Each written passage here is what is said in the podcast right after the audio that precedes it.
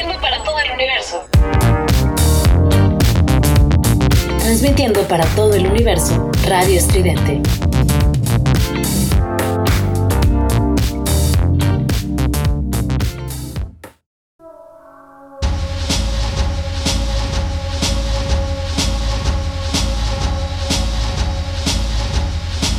En este momento nos estamos precipitando en el matraz del alquimista. Un espacio sonoro de percatamiento, esparcimiento y transformación.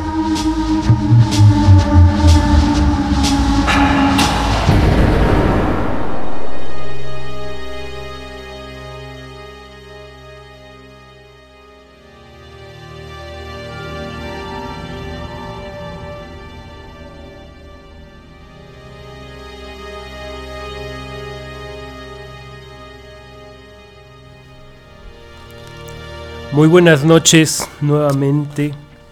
Hoy vamos a tener un programa bastante polémico. Nuestra pregunta de hoy, lo que vamos a estar reflexionando, gira en torno a la Semana Santa. Esta semana que para la mayoría es de vacaciones y para algunas personas, me parece que las menos hoy en día, es una celebración eh, grande o eso parece. Esta pregunta es si Semana Santa, el misterio de Cristo, y con ello los misterios espirituales de distintas religiones, de distintas culturas, son celebraciones caducas o son misterios olvidados. Si son celebraciones caducas, entonces pues ya no tendrían sentido hoy en día. Pero si lo que sucede es más bien que su sentido ha sido ignorado, entonces podríamos decir que el fenómeno ante el que nos encontramos es más bien la ignorancia de la humanidad, que ya no entiende lo que antiguamente se entendía, lo que seres humanos de gran profundidad comprendieron, y que bueno, por lo que vamos a escuchar hoy, el hombre, el ser humano ordinario nunca ha entendido. Comencemos esta reflexión escuchando una canción que habla al respecto. Jesus Christ Pose de Soundgarden.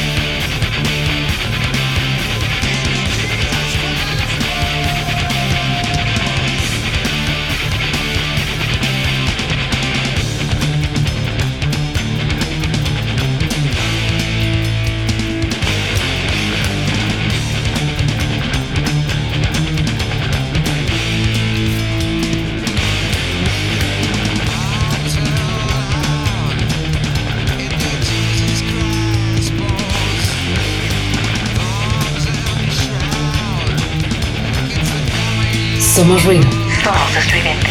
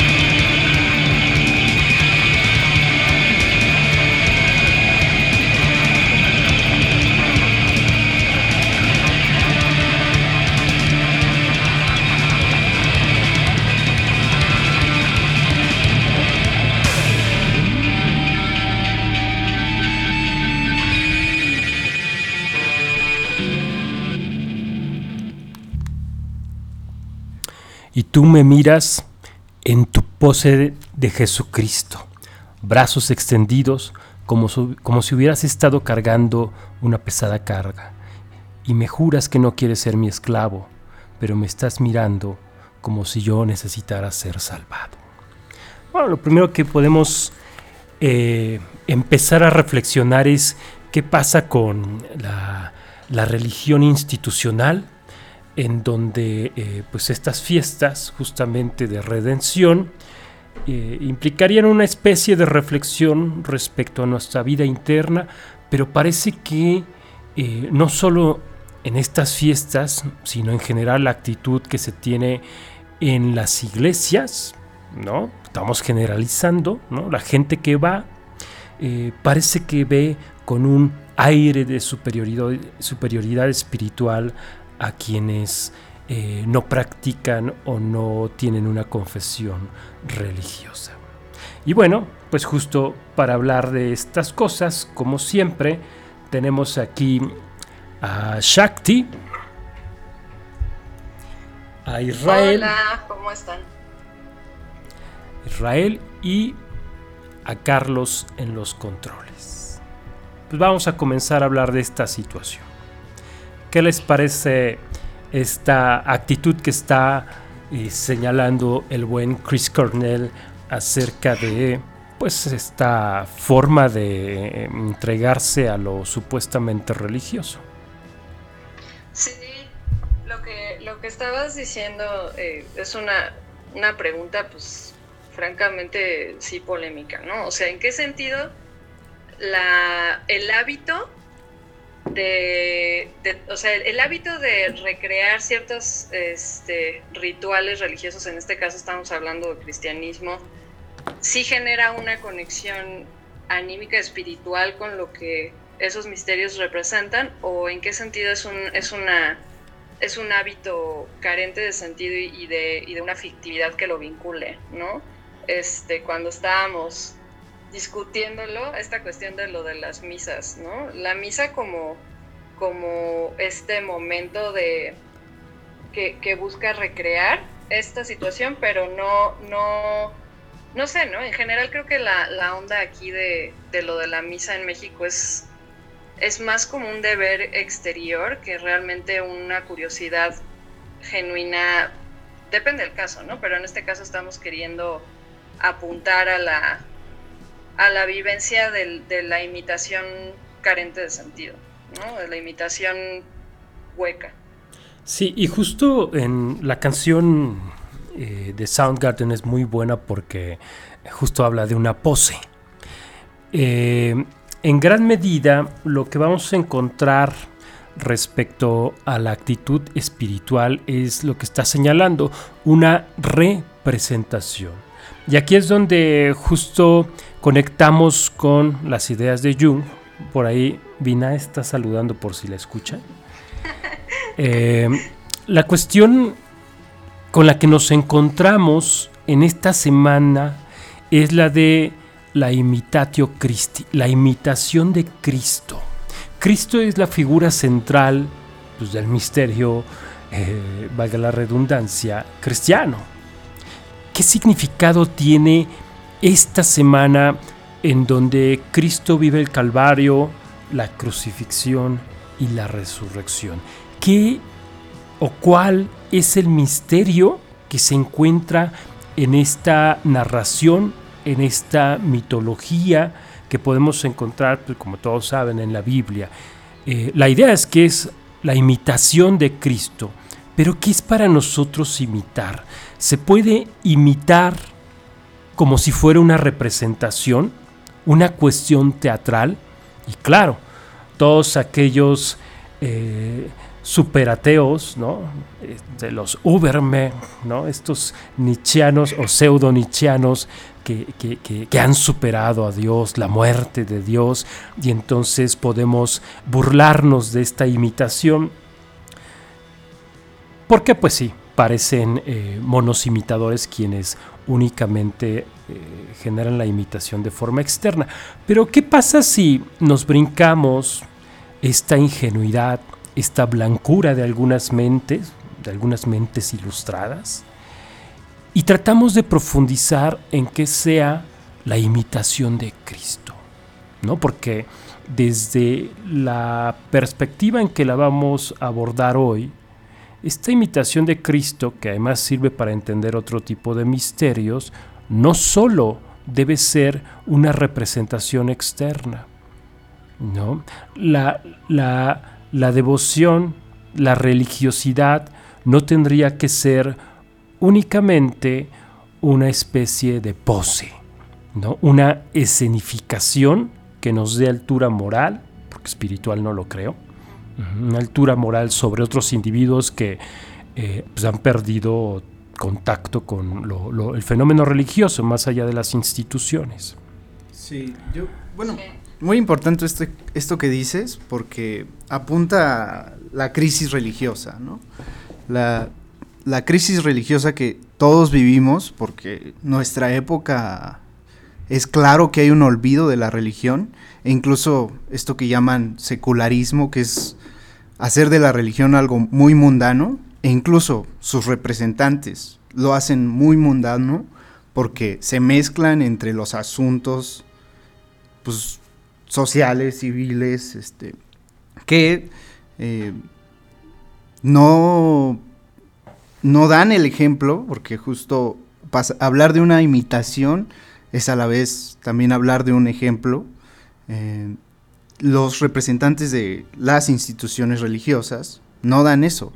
Cuando alguien percibe que aquellos que representan la conexión con lo divino eh, son, son pensados y son vividos como alguien, como cualquier otro, es cuando empieza a darse una, ruptura entre quiénes son esas personas y los feligreses o aquellos que acuden a la iglesia para eh, conectar con ese misterio, ¿no?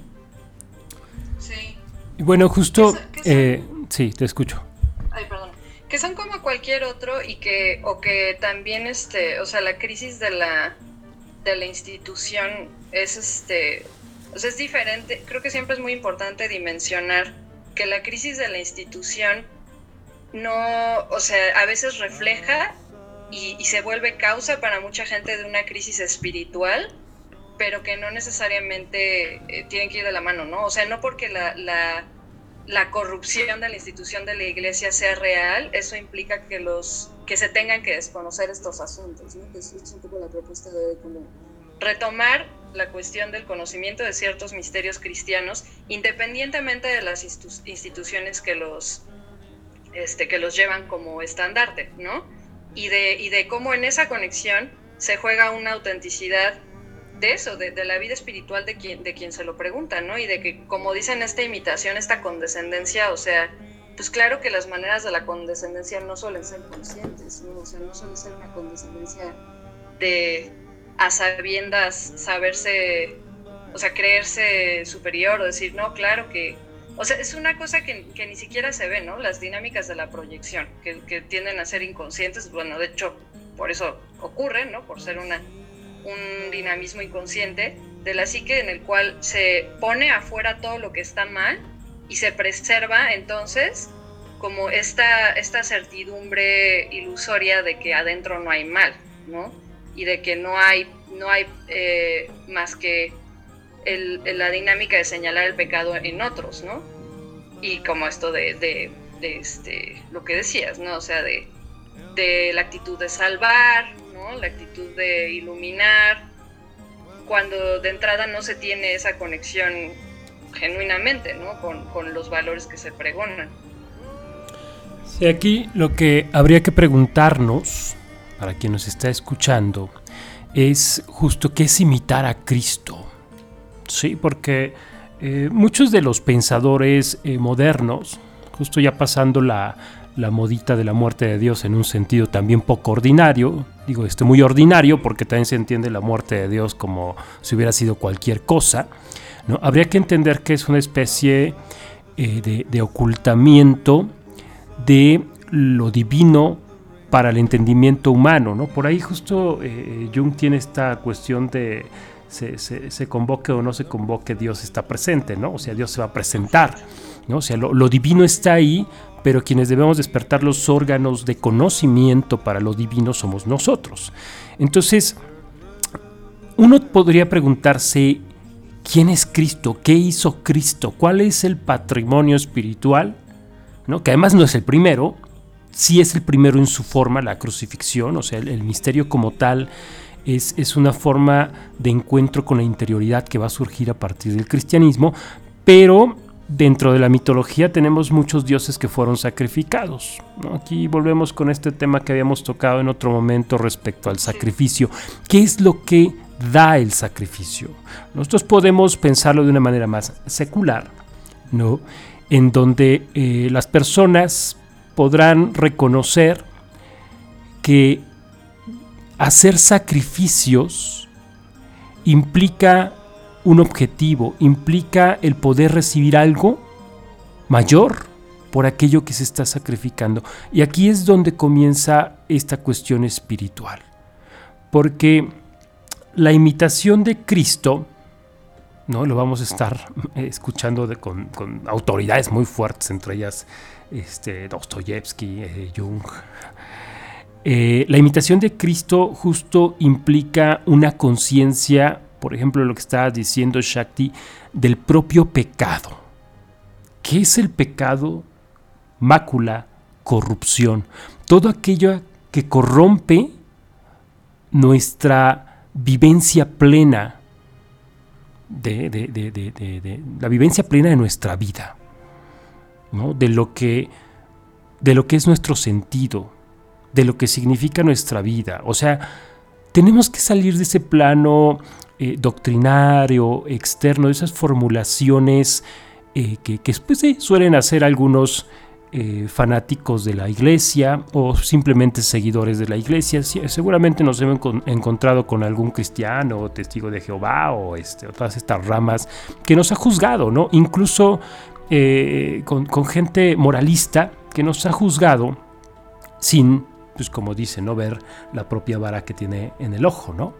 Entonces, la cuestión con Cristo es uno de los ejercicios espirituales más fuertes que ha existido para interiorizar la propia mirada y reconocer qué es aquello que está corrompiendo nuestra vida, nuestra felicidad, si lo quieren ver así. Pero no creo que esos términos lleguen a encerrar lo que significa es el alma en general, ¿no? La corrupción del alma, pues hoy en día se puede sentir como eh, depresión, sin sentido, eh, eh, compulsividad, este, tristeza, lujuria, todo esto que la psicología cristiana ahondó de una manera extraordinaria, que con gente como San Agustín, como Tomás de Aquino, como San Buenaventura, que tienen tratados sobre las pasiones humanas, sobre los demonios, sobre eh, la, la, cuestión angélica, ¿no? cómo se presenta en el alma, y que son reflexiones sobre fenómenos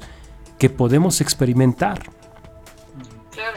términos de, la bondad y la maldad en el alma humana que tanto, tanto el dogma cristiano como también el, dogma ateo, ¿no? Muchas veces está el miedo a las grandes palabras como los nombres de los pecados, ¿no? El, el mero nombre de Cristo, mencionar misterios ya este, genera una aversión, ¿no? Como justo creo que mucho se, debe a, o a estas crisis identitarias espirituales que dan por haber sido sometidos a tener que acatar cierto dogma y todo eso, o también por la, pues por la, lo que dicen, el desconocimiento de que estos no son sino nombres de fenómenos anímicos que se han dado a lo largo de la historia de las religiones y que psicologizarlos no es minimizarlos, ¿no? O sea, no, no es pensar que, que la experiencia religiosa este, no tiene su lugar o su sentido, sino que justo es como esta crítica que, hace Jung a la idea de decir que psicologizar algo es disminuirlo, ¿no? Solo estás pensándolo psicológicamente cuando tiene toda una dimensión este, espiritual y teológica, ¿no? Como si decir que pensar algo desde el lado del alma fuera minimizarlo, ¿no? Cuando al contrario es algo abarcador de la experiencia de todos estos fenómenos, ¿no? Sí, y, bueno, aquí otro fenómeno eh, importante es eh, como cuando no existe esta necesidad del alma individual por encontrar una figura guía que, le permita entender su propio misterio, el misterio que lleva a su redención, que entendamos la redención aquí como una vida plena. ¿Sí? O sea, lo que es muy importante es que podamos adentrarnos en estos misterios sin creer que se necesita creer en un dogma, ¿no? sino más bien se necesita de una profunda investigación de la vida anímica del ser humano para comprender cómo estos misterios nos están diciendo mucho. Y bueno, frente a la falta de figuras, ¿no? o, de la comprensión de esas figuras eh, eh, espirituales, como pues, Cristo en este momento, ¿no?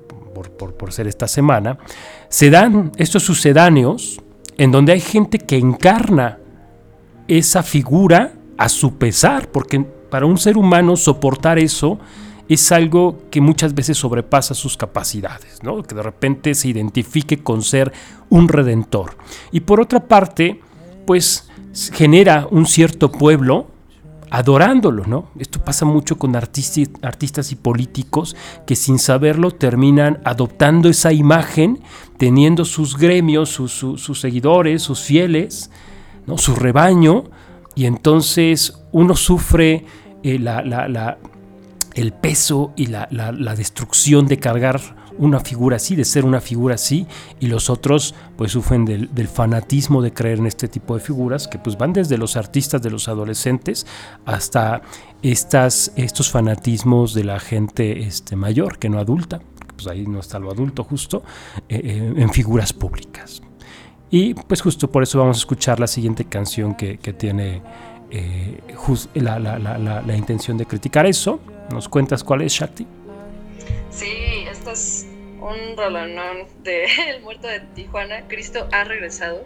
La figura del muerto de Tijuana es, es una historia súper impresionante. Es un vagabundo en Tijuana que se pone ahí con su tecladito y canta rolonas tipo gospel, pero su propia interpretación de cómo, cómo debería de ser la, la vivencia de la religión, por cómo él mismo, por su condición de de bisexual, de un güey gótico, de un ruco decrépito, como se llama a sí mismo, se percibe como alguien excluido de ese dogma, pero a la vez inserto en él de manera que la única manera de vivir estas necesidades espirituales es a través de, pues de vivirse como la figura del marginado, ¿no? O sea, de estar inscrito en ese círculo eh, desde el rechazo de ese círculo hacia uno mismo y de cómo no hubo herramientas para vivir eso más que, más que así, ¿no? Como el marginado de ese mundo en el que finalmente fue la conexión que él, tiene con, la dimensión espiritual, ¿no? Las, digamos, el campo semántico, el campo de imágenes, campo imaginal que, que es donde pues, su espiritualidad floreció, ¿no? Entonces ahí les va, Cristo ha regresado del muerto de Tijuana.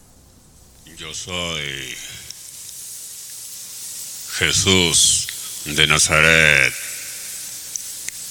y he regresado.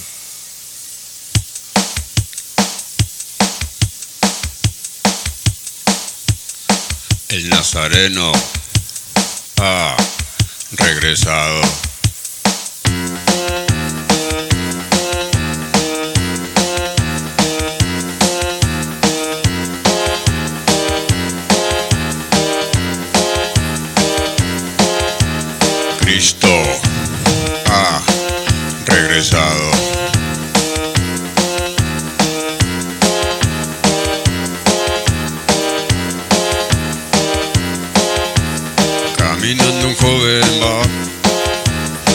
Caminando un ruido. joven va.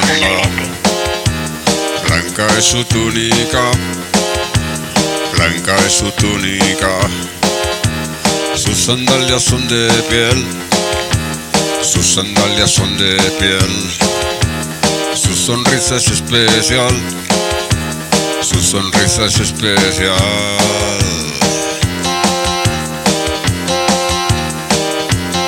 Nazareno, barba cerrada el Señor, barba cerrada el Señor. Su cabello largo es, su cabello largo es, muy profundo su mirar, muy profundo su mirar. Y le gusta saludar, y le gusta saludar. Es Jesús.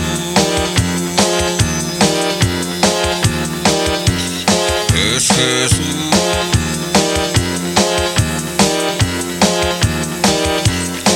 Es Jesús, ruido.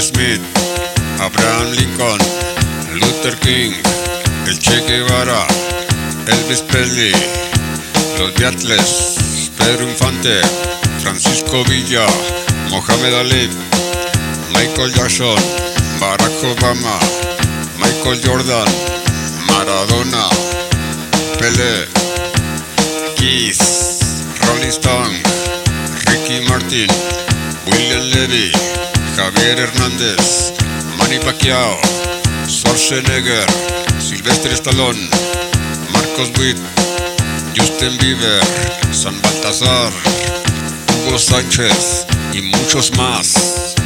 El Cristo multiplicado. Cristos femeninos.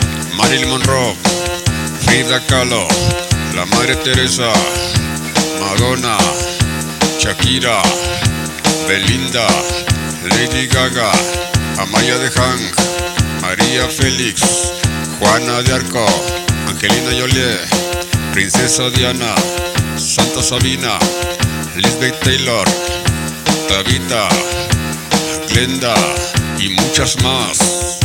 El Cristo retornado. Ya no lo esperes en forma religiosa. Él volvió en forma prodigiosa.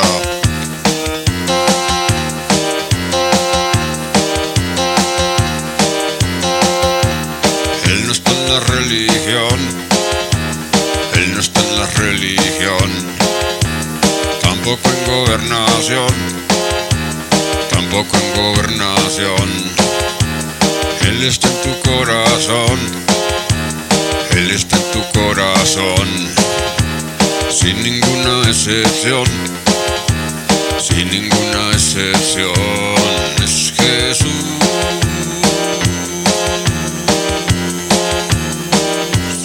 Es Jesús.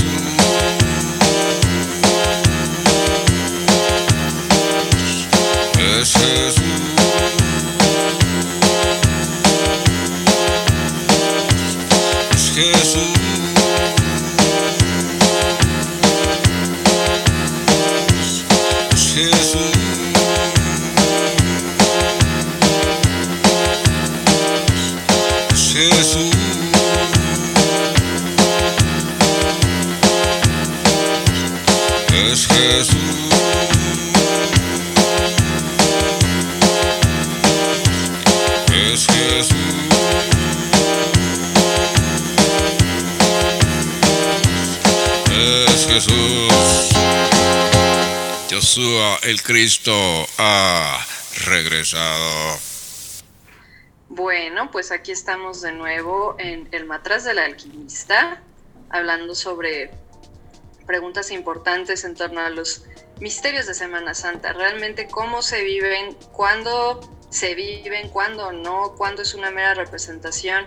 Si tienen dudas, preguntas, aclaraciones, comentarios, este, insultos, agravios, lo que quieran mandar, nuestro WhatsApp es 56 26 19 5162. 56 26 19 5162. Entonces, un poco esta rola del muerto, ¿no? ¿Qué onda? O sea, pues parece de coto nomás, pero igual la idea un poco es, es esta cuestión que nos comentaba Alejandro eh, eh, la sección pasada, ¿no? Hay cantidad de gente en Latinoamérica, en México, en Valle de México específicamente, donde estamos, el contexto que conocemos, que, que, vivió con esta, esta crianza como de cierta manera dogmática en torno a la cuestión religiosa, ¿no? Y claro que hay esta búsqueda por, por digo, si, si hay un interés espiritual, por, pues por remover eso, por, o también muchas veces se pasa a la cuestión del, de, de buscar deshacerse de esa imposición identitaria de lo que eres y lo que, lo que tienes que creer, se, se vuelca uno hacia el, hacia el otro lado, ¿no? Hacia el lado de, de, de de que Dios no existe, de que no tengo necesidades espirituales, ¿no? Y aquí la propuesta un poco es que, que sí, que todo mundo tenemos necesidades espirituales y es cuestión de ver cómo las trabajamos, cómo las desembocamos y qué, qué alternativas nos ofrece el mundo para poder trabajarlas, ¿no? Y un poco al, no atender esta necesidad, eh, de entrada al no reconocerla, la necesidad espiritual, pasa mucho esto de, de, volcarla hacia ciertas figuras que se piensa que no tiene nada que ver con esta necesidad espiritual, pero finalmente sí, ¿no? Hay, cuando la admiración se pasa a idolatría,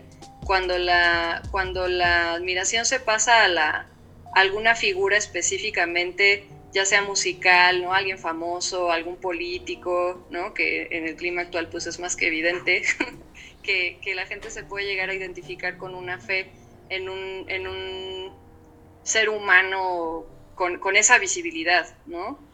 Y aquí la cuestión es ver, bueno, ¿cuándo eso nos alimenta en un sentido de camino espiritual y de aprender de ese momento de admiración y luego ver qué más sigue? ¿Y cuándo se vuelve otro enganche dogmático, otra forma de imitación carente de sentido espiritual, ¿no? Sí que sería muy este, placentero que nos llegaran varios mensajes insultantes de, ¿no? de mormones, cristianos, sería, sería muy bonito. Y la otra cosa es que también nos pudiera llegar del auditorio que, que este, está perplejo ante esto.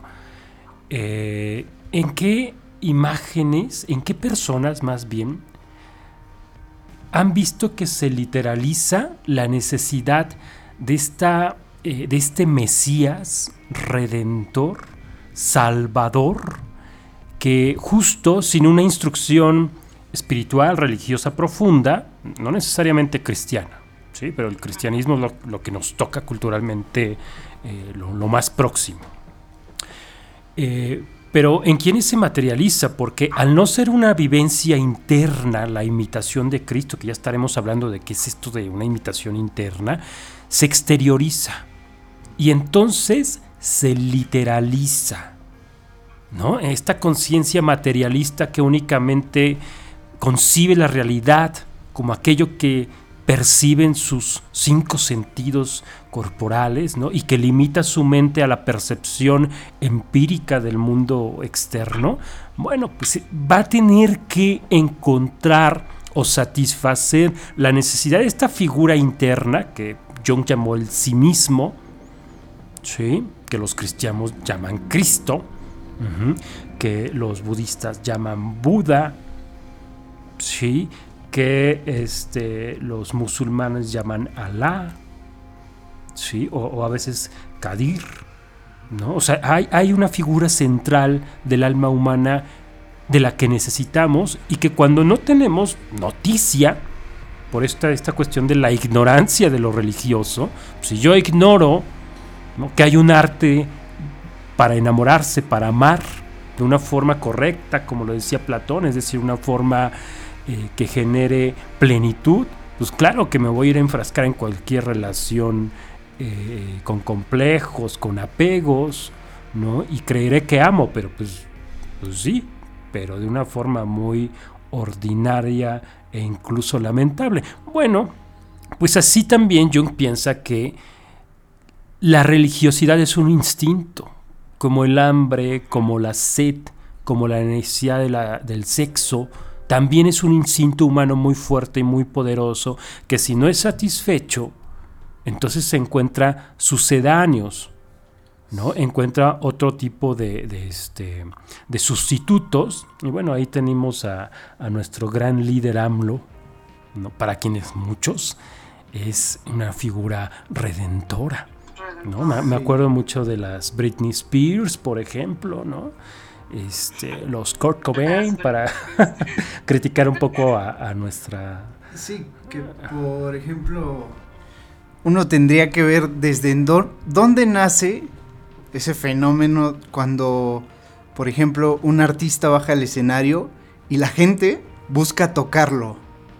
Sí. O, por ejemplo, con AMLO, busca tocarlo. ¿De dónde nace eso?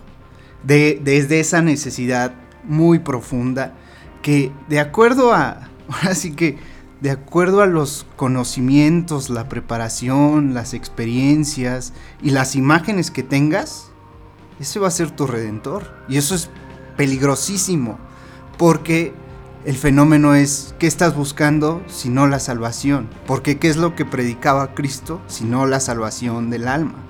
Y es un fenómeno que, si lo vemos, cuando la gente camina en la alfombra roja, y quieres tocarlo, ¿por qué quieres tocar a Faye?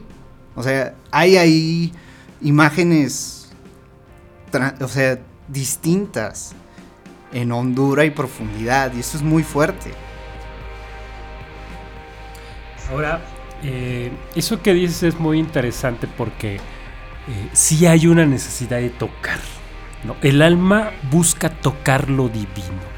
Aquí nos vamos a poner platónicos, porque también con Platón se han dicho una serie de patrañas desde la intelectualidad este, académica de, de, de, nuestros eruditos de todo el mundo. Ya no son los misterios platónicos como los consideraban los neoplatónicos, pero bueno, justo parte de los misterios platónicos nos señalan que uno comienza el camino hacia lo que más bien él llamaba bondad, ¿no? lo que él llamaba eudaimonía, tal vez esta buena fortuna, este buen demonio, que es complejo explicar, pero bueno, es una plenitud espiritual, física y anímica. Se empieza, ¿no? y que además eh, en los misterios platónicos tiene que ver con el amor. Pues claro que uno empieza deseando la belleza de los cuerpos. Y hay quien se queda allí, deseando únicamente la belleza de los cuerpos y queda prendido a las vicisitudes y los caprichos de esos cuerpos, ¿no? las personas que tienen esos cuerpos.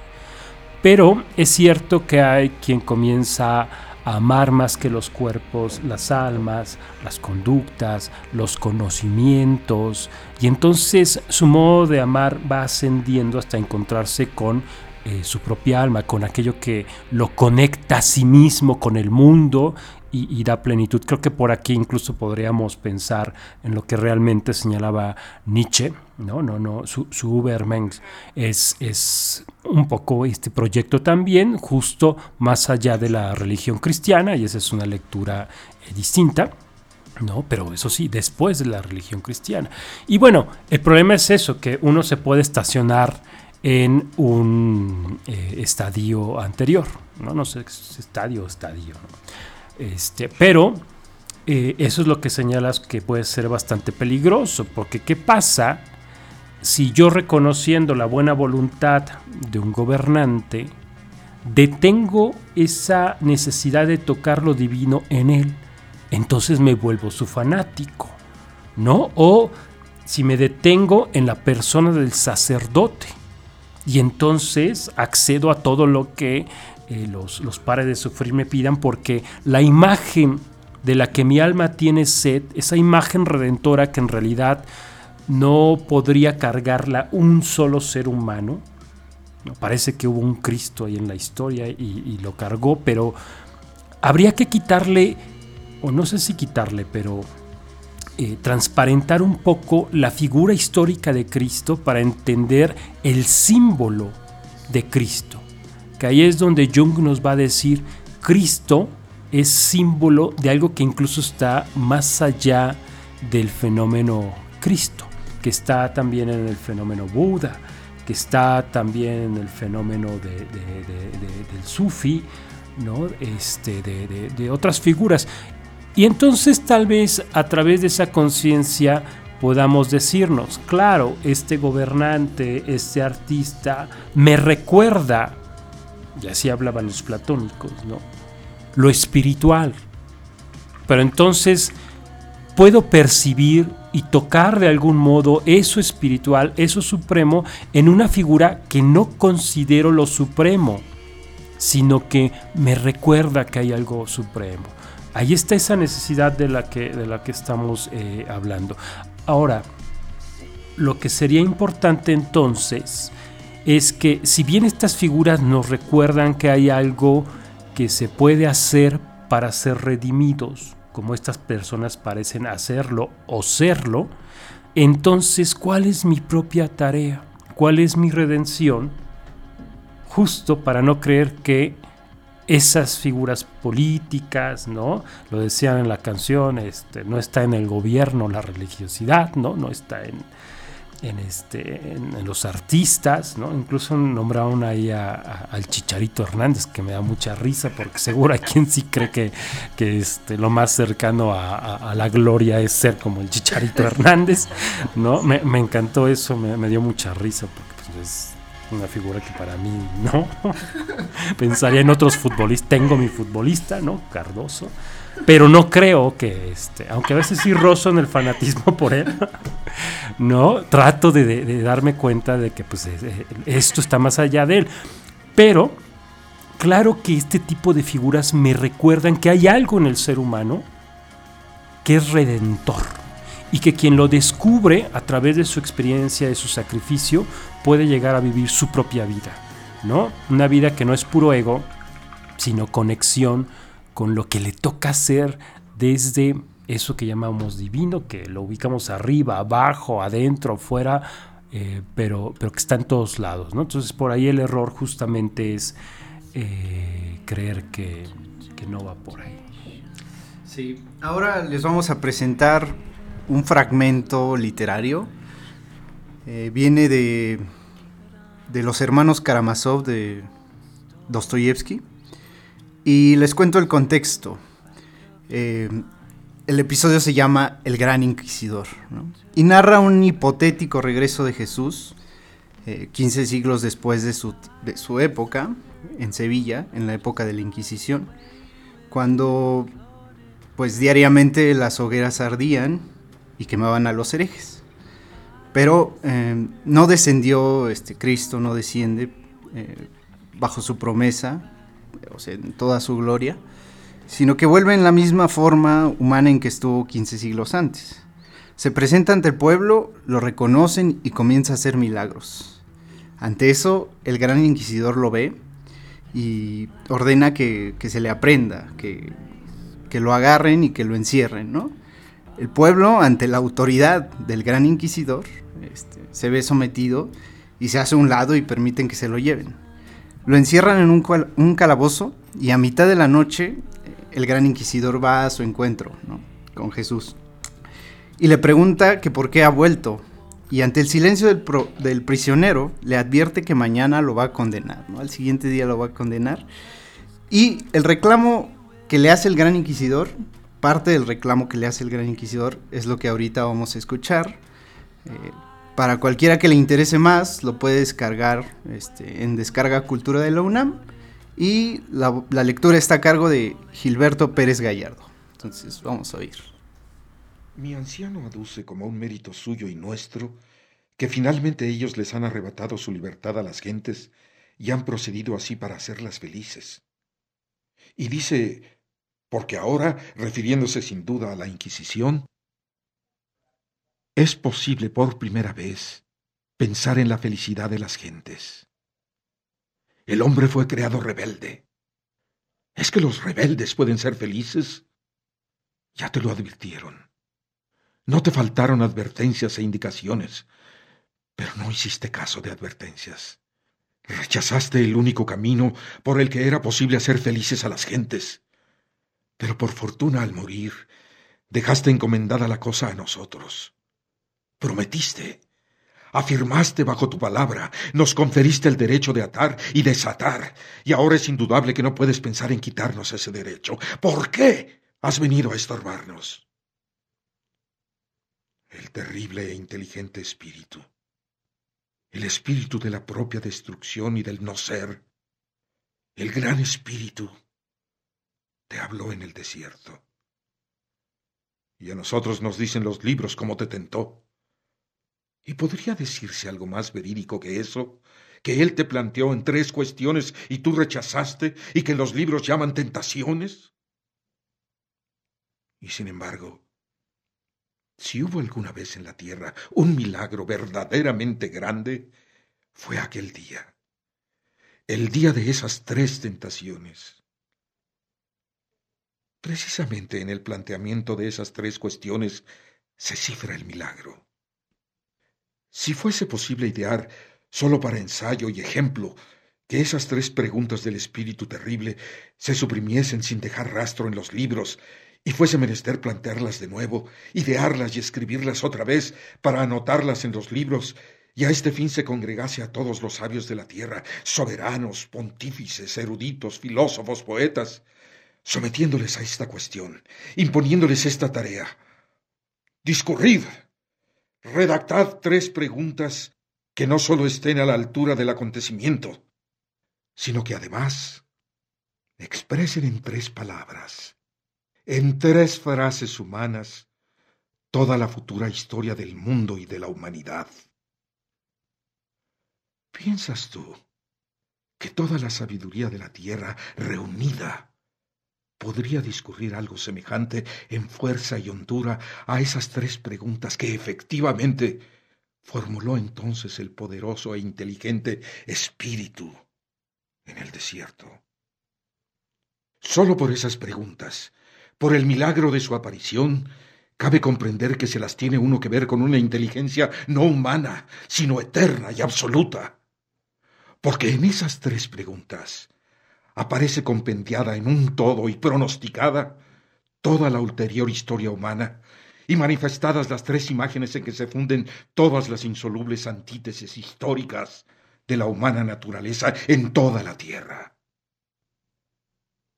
Entonces, esto no podría ser aún tan evidente, porque lo porvenir era desconocido.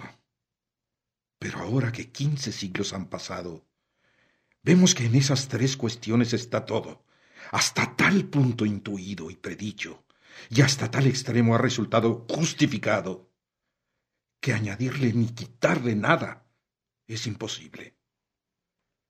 Decide tú mismo quién tenía razón, tú o aquel que te interrogaba. Recuerda la primera pregunta. Aunque no a la letra, su sentido es este. Tú quieres irle al mundo y le vas con las manos desnudas, con una ofrenda de libertad que ellos, en su simpleza y su innata cortedad de luces, ni imaginar pueden que les infunde horror y espanto. Porque nunca en absoluto hubo para el hombre y para la sociedad humana nada más intolerable que la libertad. ¿Y ves tú esas piedras en este árido y abrasado desierto? Pues conviértelas en pan, y detrás de ti correrá la humanidad como un rebaño, agradecida y dócil, aunque siempre temblando. No sea que tú retires tu mano y se le acabe tu pan. Pero tú no quisiste privar al hombre de su libertad y rechazaste la proposición, porque ¿qué libertad es esa, pensaste, que se compra con pan? Tú objetaste que el hombre vive no sólo de pan, Pero no sabes que en nombre de ese mismo pan terrenal se sublevará contra ti el espíritu de la tierra y luchará contigo y te vencerá, y todos irán tras él exclamando ¿Quién es semejante a esa bestia que nos ha dado el fuego del cielo? ¿Sabes que pasarán los siglos y la humanidad proclamará por la boca de su saber y de su ciencia que no existe el crimen y por consiguiente tampoco el pecado? ¿Que sólo hay hambrientos? Dales de comer y entonces podrás exigirles que sean buenos. He aquí lo que escriben en las banderas que enarbolan contra ti y con las cuales echan abajo tu templo. Pero en lugar de tu templo, álzase un nuevo edificio. Vuelve a erguirse la terrible torre de Babel. Y aunque ésta tampoco llegue a su término como la otra, a pesar de todo, tú podrás evitar esa nueva torre y abreviar en mil años el sufrir de las gentes, porque ellas vendrán a nosotros después de haber perdido mil años con su torre. Nos buscarán de nuevo bajo la tierra, en las catacumbas, escondidos, porque de nuevo nos expulsarán y martirizarán. Nos hallarán y nos dirán, Dadnos de comer, porque aquellos que nos habían prometido el fuego de los cielos no nos lo han dado. Y entonces también nosotros les edificaremos una torre hasta su remate, porque sólo construye del todo el que da de comer. Y de comer sólo damos nosotros en tu nombre y mentimos al decir que en tu nombre. Nunca, nunca si nosotros hubieran tenido que comer. Ninguna ciencia les dará el pan mientras continúen siendo libres, sino que acabarán por traer su libertad y echarla a nuestros pies y decirnos Mejor será que nos impongáis vuestro yugo, pero dadnos de comer.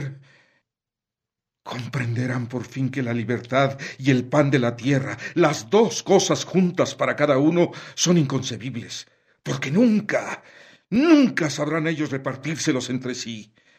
Se convencerán a sí mismos de que tampoco pueden ser nunca libres, porque son apocados, viciosos, insignificantes y rebeldes.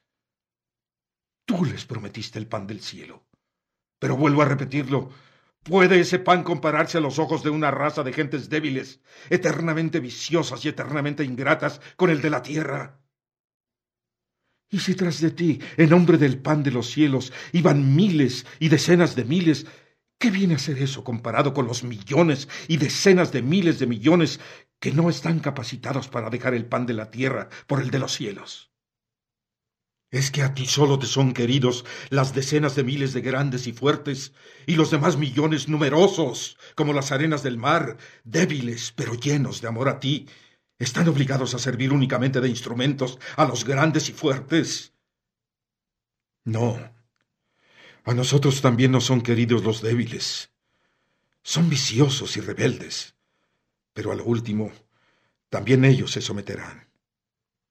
Nos admirarán y nos tendrán por dioses, por habernos avenido estando a la cabeza de ellos, a soportar la libertad que ellos temían y señorearlos. Tan terrible habrá de ser para ellos a lo último eso de ser libres. Bueno, pues las palabras del maestro Dostoyevsky, mi literato favorito sin duda, eh, que nos mete de lleno en el tema de dejar un poco de criticar a esta iglesia o a estos fieles almidonados de iglesia, eh, ¿no? De, este, de moral almidonada, ahí, este, cantando sin saber por qué cantan. Para irnos de lleno a dos extremos.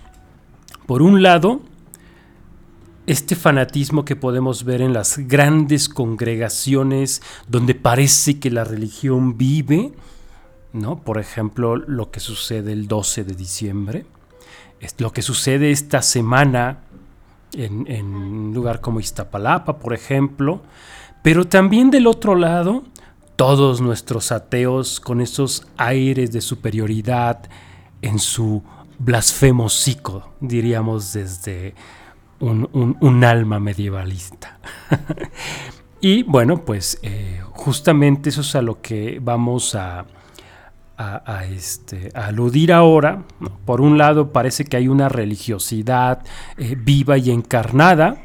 La pregunta es, ¿en verdad esa gente que eh, hace cosas hoy resenificando de una forma bastante, mm, no quiero decir brutal, pero sí demasiado viva, este, no sé, visible, eh, ¿no? Estos misterios cristianos.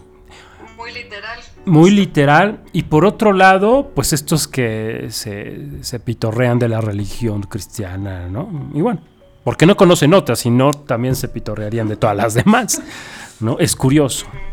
Pero bueno, ¿qué tal si nos cuentas algo, Shakti, que tenías por ahí una reflexión sobre lo, lo, So- el pues, primer en caso? eso, ¿no? Que creo que es, es muy problemático y creo que en eso radica lo que decíamos que podía llegar a ser polémico, al menos para mí de este programa, ¿no? De, de cuestionar esta parte más, de, en estas dos polaridades que, que mencionas, la parte más aparentemente viva, ¿no? Porque creo que pues como fechas tan emblemáticas como son el 12 de diciembre, ¿no? Luego la, pasión de Iztapalapa, este, toda la resenificación de la crucifixión, de, de los estigmas, ¿no? Este acto de, de crucifixión, de ponerse los clavos en las manos, este, pues justo, pareciera ser muy vivo, pero, pero si hubiera una una sensibilidad hacia lo que implica anímicamente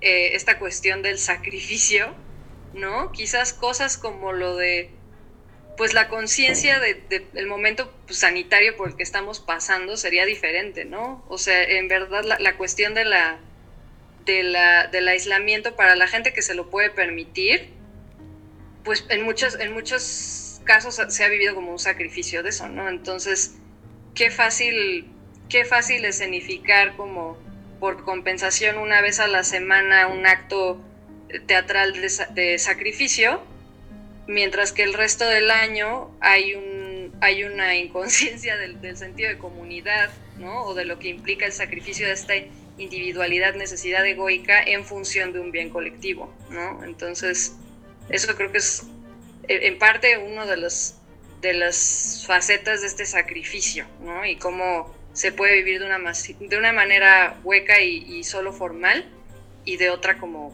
con un sentido vivo, ¿no? Que sí es problemático, el sacrificio no es algo placentero nunca, siempre tiene un sentido muy duro eh, para el alma, ¿no? Que lo, que lo vive. Sí, y la cuestión aquí es no ponernos justo en estos aires de espiritualidad este, superiores, ¿no?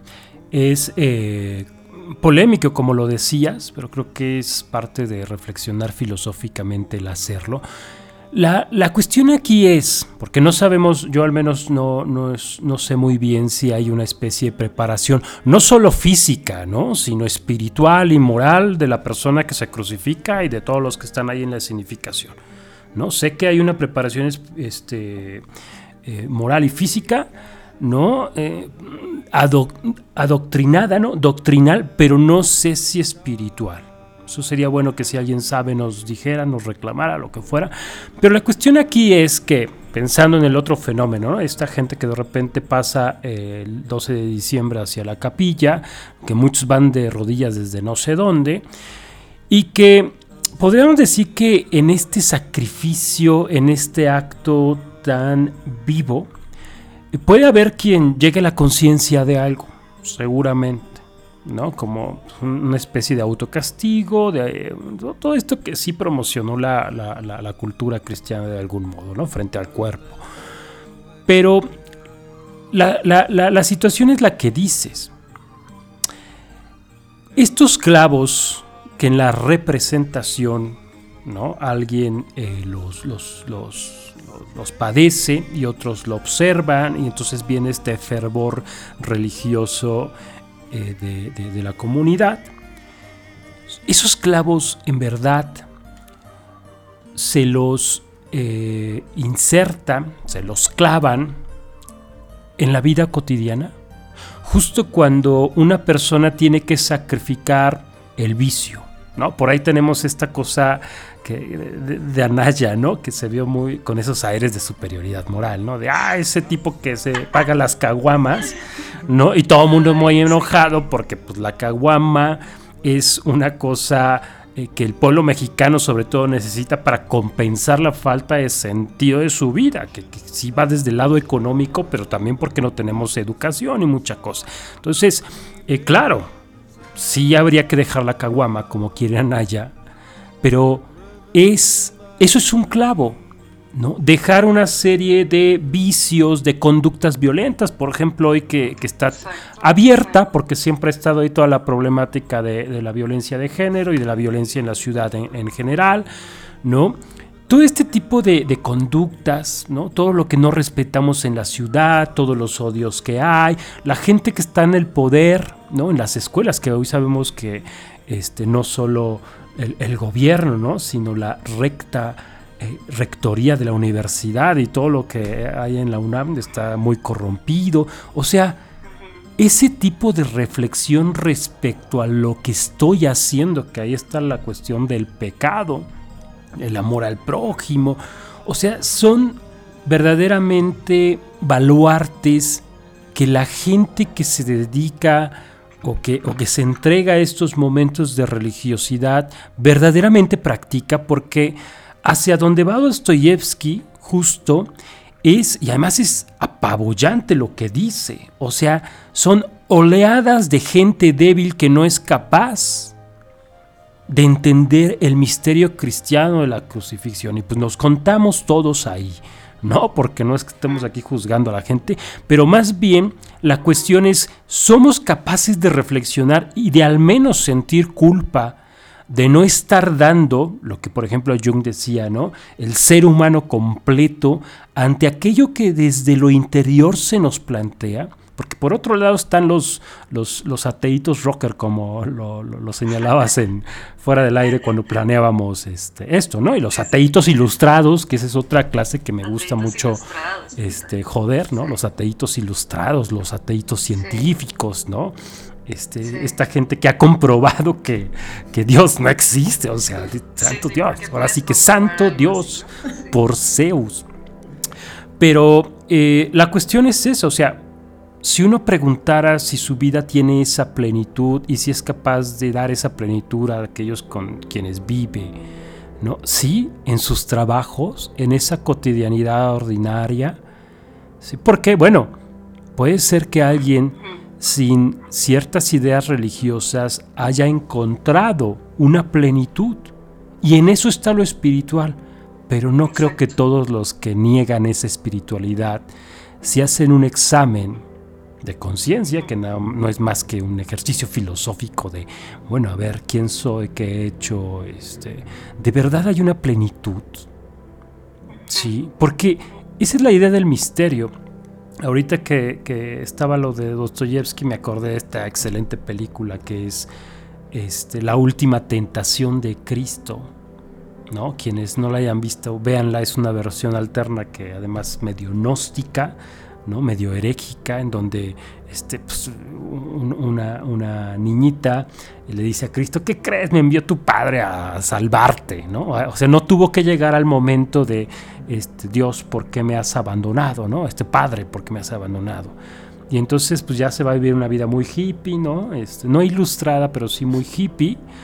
Y, y, de repente llega Judas, ¿no? el que tradicionalmente es el, el, el que traiciona, el traidor, el traidor y le dice, sí. ¿qué haces aquí? ¿No? ¿Qué haces de hippie aquí? Muy feliz, muy realizado en tu vida con tu familia, nos traicionaste, porque no te diste esa, vive, esa vivencia interior de la crucifixión y de la entrega a algo que está más allá de tu ego que quería ser feliz. Entonces... Sí. Uh -huh. Sí, sí, que no, nada, solo me parece que uno de las, eh, uno de los sacrificios, retomando un poco lo que decíamos al principio, bueno, igual, retomando, para quienes nos quieran escribir, recuerden que nos pueden escribir en cualquiera de las redes de Radio Estridente y también tenemos el podcast en Spotify de, de todos los programas que hemos hecho, El Matraz del Alquimista, y en particular si nos quieren escribir ahora mismo, nos pueden escribir al WhatsApp 56 26 19 5162. Lo voy a repetir. 56 26 19 5162. Y un poco retomando lo que, lo que mencionabas eh, al principio de la, de la, pues esta, esta figura condescendiente de, de estructurarse conforme a un dogma que, que da como esta carcasa moral, ¿no? De, de, de, pensar, bueno, es que tú no estás imitando a Cristo en X y Y y, y yo puedo, ahora sí que yo puedo lanzar la primera piedra y decirte en qué te falta imitarlo, ¿no? Y yo creo que uno de los sacrificios más fuertes justo es sacrificar esa carcasa, o sea, sacrificar esa condescendencia, esa superioridad moral, cuando se tiene una vivencia espiritual de cierta índole, cristiana o no, y tomarla como, ok, es que, es que finalmente esta experiencia espiritual de esta otra persona, pues no, no tengo idea de dónde viene, ¿no? O sea, ese, ese pequeño sacrificio de, de poder mirar al otro, bueno, yo eso lo veo como sacrificio, ¿no? O sea, la capacidad de este sentido de empatía y sin irte como a un lugar cursi de la empatía este, es querernos mucho y la madre, sino como la capacidad de ceder lo suficiente para ver la mirada ajena, eso para mucha gente es un sacrificio de lo más brutal y representa un reto porque se mete con esa comodidad de no, es que todos los males están afuera, mi alma es pulcra, mi alma es inmaculada, ¿no? Y no, justo la, conciencia del pecado, ¿no? Es, es, un gran sacrificio, ser consciente del pecado propio es extremadamente doloroso. Sí, y podríamos eh, justo atemperar un poco, porque yo sé que a mucha gente que nos puede estar escuchando le, le, le puede producir espanto ir de cristianismo. Este, eso no, no está bien, es una religión, hay que estudiarla como las otras. Hay que quedar claros que nosotros no somos promotores del cristianismo, pero no nos da miedo hablar de eso. Pero bueno, justo esta cuestión de la corrupción ¿no? y de la vivencia que estás platicándonos, eh, podríamos imaginarla como ese momento en que te levantas y te das cuenta pues, que tu vida no es la que deseas. ¿no? La que no solo que deseas, sino aquella que te ha sido inspirada y que se manifiesta como una vida que, que, que, parece un sueño, que parece un deseo personal, pero que justo muestra que está más allá de lo meramente personal y egoico, porque no es alcanzable sin que el ego, el yo, sacrifique una serie de situaciones. Y ese momento en el que uno se pregunta, y se entristece y hay quien se deprime, hay quien se pone a trabajar duro y a conocer más y a hacer lo que sea para no escuchar esa voz que está latente abajo, ¿no? Pero quien la escucha corre el peligro del calvario. Que es un poco esta cuestión de lo que va a pasar esta semana. ¿no? Hay un calvario, hay un proceso de remordimiento, de cierta tristeza, no sé, a cada quien le llegan las pasiones que le llegan, ¿no? Hasta el momento en que se da cuenta que tiene que sacrificar la forma actual de su vida para encontrar una vida que está por encima del ordinario y que es una vida auténtica, pero no sin este sacrificio del que justo Cristo en la cruz es un símbolo. Esto es muy importante que el auditorio lo, comprenda. Es un símbolo, no entenderlo de forma literal. ¿sí?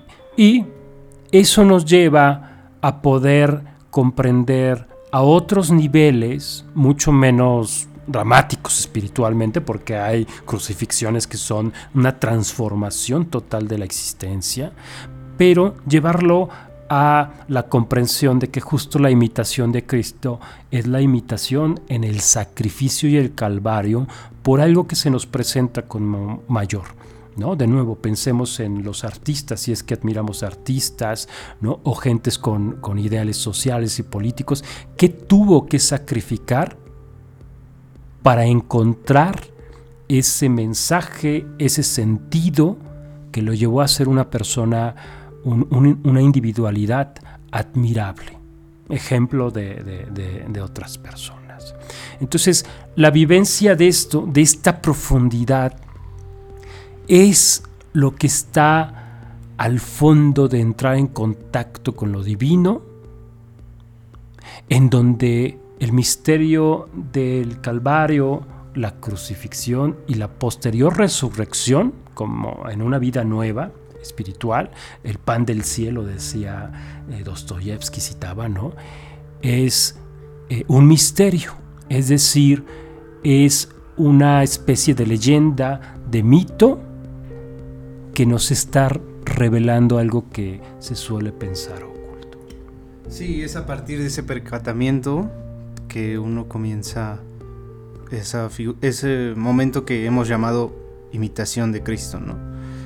Y una de esas voces que habla eh, para pedir la salvación, eh, la vamos a presentar ahora, es el del Requiem de Mozart, Rex Tremende Majestatis, con la Filarmónica de Berlín, bajo la dirección de Ricardo Muti.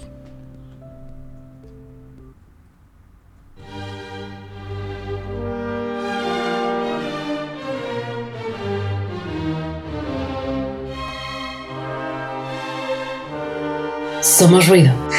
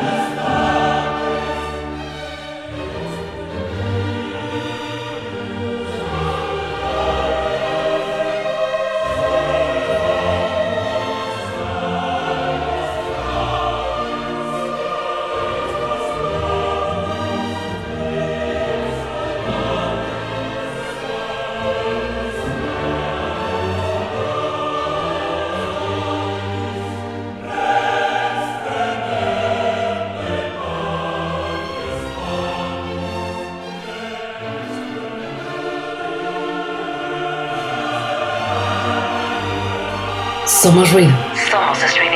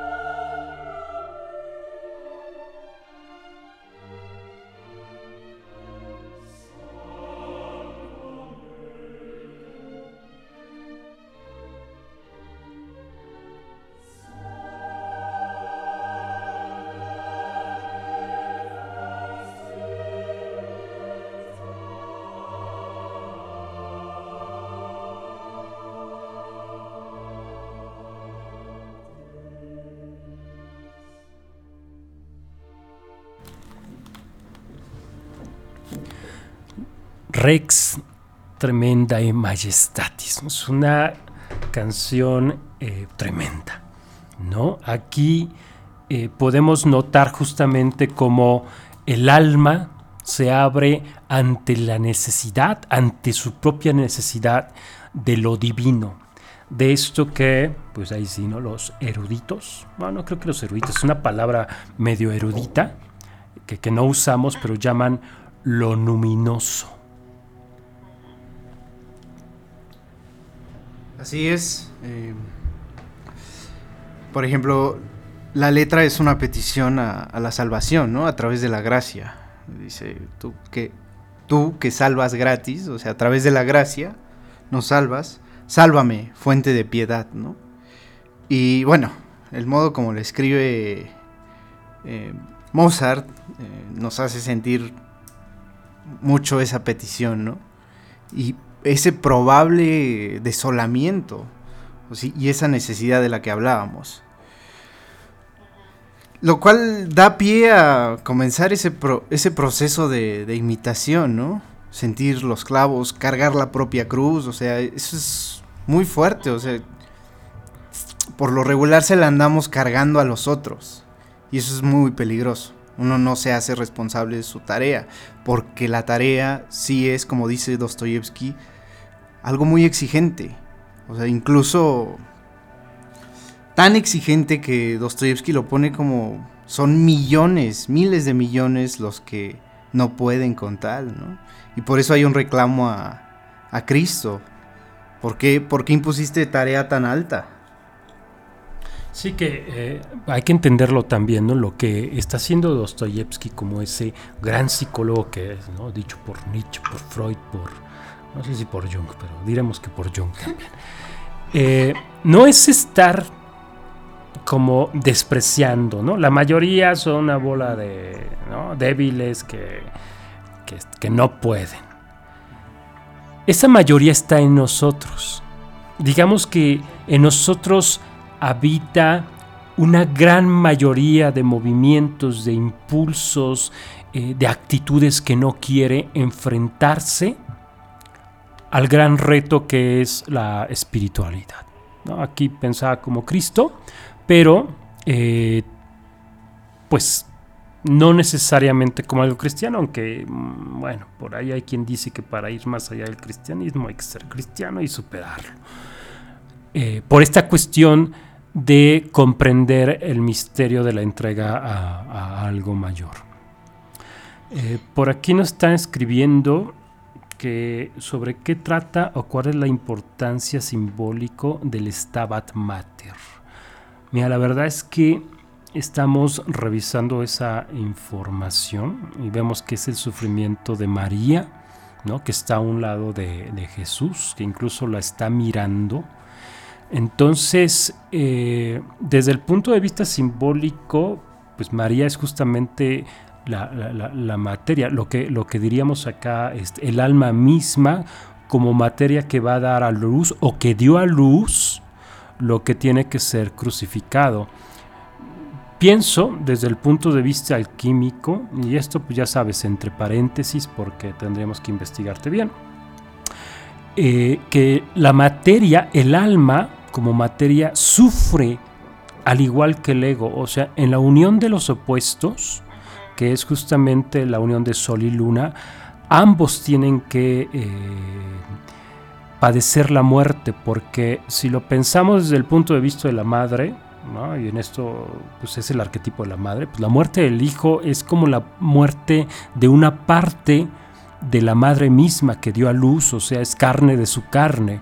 Entonces, en ese sentido, eh, la muerte del ego también genera, o, justo genera el dolor del alma. Es un dolor que uno vive como crucifixión, desamparo, porque más el Padre no llega. Y, por otro lado, el alma también sufre una especie de muerte. Digo esto como eh, de, de, manera este, pues por ahora, ¿no? Pero este, te investigamos y te comentamos el siguiente capítulo, nos hacemos una pausa para esto. Y bien, pues entonces está eh, esta cuestión ¿no? sobre lo luminoso ¿sí? Eh, esa experiencia que podemos nosotros sentir en la necesidad, en la más profunda necesidad, que, que además el Requiem lo estaba haciendo Mozart justo ya moribundo, si, si mal no recuerdo. Entonces, imaginen que frente a la experiencia de muerte, uno siente la necesidad de haber entendido cuál es el sentido de todo lo que se vivió. Y ahí es donde nace la necesidad de lo de esa profundidad que eh, está en el fondo de toda alma humana. Nos la podemos pasar en la, en la superficialidad y en el cotorreo y en el Dios ha muerto, pero siempre hay una voz, ¿no? Que nos jala a la profundidad que nos está preguntando desde los primeros años, aunque parece que los primeros años juega con nosotros, se divierte, ¿no? Es más lúdico, pero poco a poco nos vamos separando de esa capa anímica, espiritual, y llegan momentos periódicos en donde esa voz se aparece y, nos pregunta. Sí, esta experiencia de lo luminoso y del pues de este momento de sacrificio y resurrección, se meten muchos de los temas que hemos hablado en otras ocasiones, ¿no? O sea, la idea del sacrificio, el momento de, de, del anigredo, ¿no? el momento de esta, de esta muerte, de esta putrefacción, de, de este sacrificio del rey, esta, que, lo hemos manejado con imágenes pues muy propias de la alquimia, muy propias de la psicología profunda, pero que realmente están en, en lo más cotidiano, ¿no? O sea, lo luminoso no es una experiencia digamos, es una experiencia luminosa e iluminada, pero no es propia de, es decir, sí, hay los cientos de miles que no pueden tener esa experiencia, pero es una capacidad innata humana el poder tenerla, el poder darse a ese sacrificio, ¿no? Y creo que eso es lo importante, o sea, no es propia de una élite eh,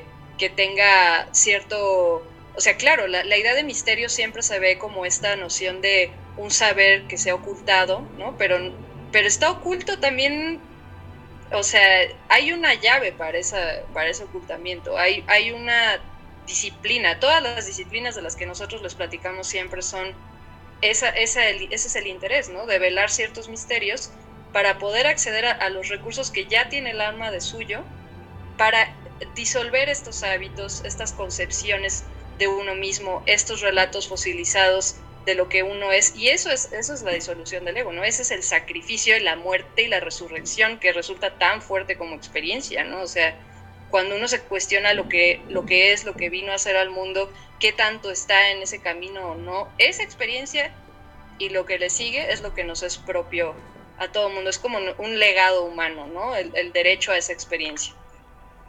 Sí, y justamente eh, la cuestión es reconocer eso que existe en cada uno de nosotros. Pero además reconocer la importancia de la iniciación al misterio, ¿no? Que es lo que, al menos en teoría o en principio sí lo fue, eh, para ellos servían las iglesias o sirve toda iglesia, ¿no? Llámese como se llame, ¿no? Porque como existen esas posibilidades en el alma humana, no todas las pueden alcanzar sin una iniciación, sin una toma de conciencia de esas posibilidades. Entonces, claro, está la religión cristiana en sus distintas eh, rostros, catolicismo, este, mormones, protestantes, etc. Pero pues eh, antiguamente sabíamos que, que estaban otro tipo de, misterios, ¿no? los de Leusis, la propia Academia Platónica, el neoplatonismo, que, sin embargo nos quedan relativamente lejos, aunque siempre es posible acercarse. La cuestión aquí es, además de la convivencia que en grandes momentos de religiosidad eh, se logró, a distintos niveles entre distintas fes religiosas, eh, lo importante es que la reflexión del programa de hoy nos lleve a, ser conscientes de que necesitamos de esa iniciación. El hermetismo, como por ejemplo, llega a plantear que esa iniciación es posible pues, de modo individual a través de, la conexión con el daimo, que, que llaman Hermes, es una situación bastante complicada. El arte, ¿no? la vida de la biografía de ciertos artistas nos lleva a considerar como su propia iniciación a través del arte. Hay artes que, nos llevan a ello, ¿no? Este, la pintura, la música, bueno, todas en general. Tal vez el deporte nos conecte, ¿no? O tal vez, no, no conozco muchas narraciones, pero parece que sí eh, los lleva a una cierta conciencia de lo divino, porque pues a veces los deportistas cuando triunfan, lo platicábamos en otro programa, sienten eso luminoso, eso iluminador, eso que es eh, no ordinario, que no está en todos sus días, sino que llega de repente a través de su trabajo, de iniciarse en la conciencia del deporte, etcétera, ¿no?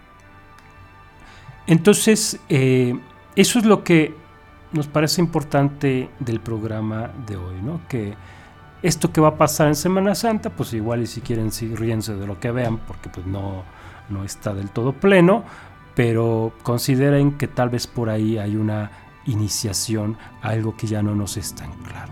Y bueno, para acabar, les dejamos con esta última canción de una voz que para mí ha sido divina. Se llama Sometimes de Pearl Jam con la voz de Eddie Vedder, su vocalista.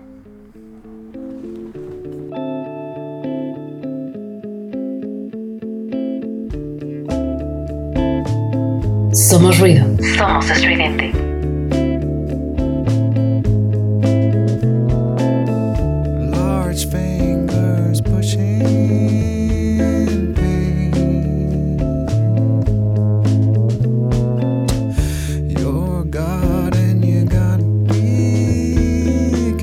Somos ruido.